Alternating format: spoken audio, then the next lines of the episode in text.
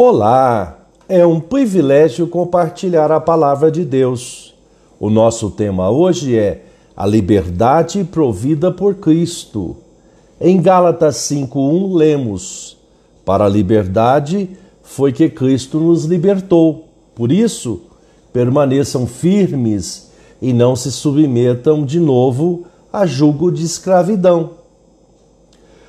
Liberdade e provisão, conforme o dicionário online de português disse-o, liberdade, estado ou particularidade de quem é livre, característica da pessoa que não se submete. E provisão, ação de prover, de abastecer com o necessário, abastecimento.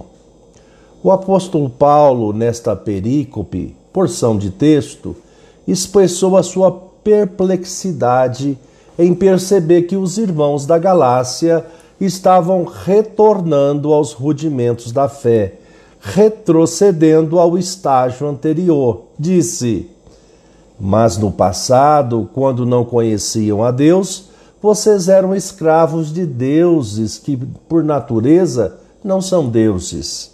Mas agora que vocês conhecem a Deus, ou melhor, Agora que vocês são conhecidos por Deus, como é que estão voltando outras vezes, outra vez aos rudimentos fracos e pobres, aos quais de novo querem servir como escravos?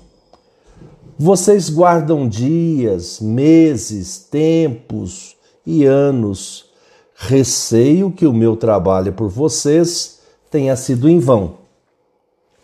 A importância do ensino do evangelho genuíno e do acompanhamento com os novos, o discipulado, para que se firmem e fundamente na palavra, para saber responder adequadamente a todo e qualquer ensino que contraria a verdade.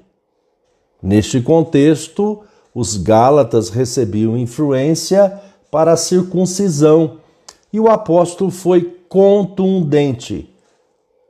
Disse: Porque nós, pelo Espírito, aguardamos a esperança da justiça que provém da fé. Porque em Cristo Jesus, nem a circuncisão, nem a incircuncisão tem valor algum, mas a fé que atua pelo amor. Pensamento para o dia. Obrigado, Jesus, porque fomos libertos pelo teu amor. Deus te abençoe.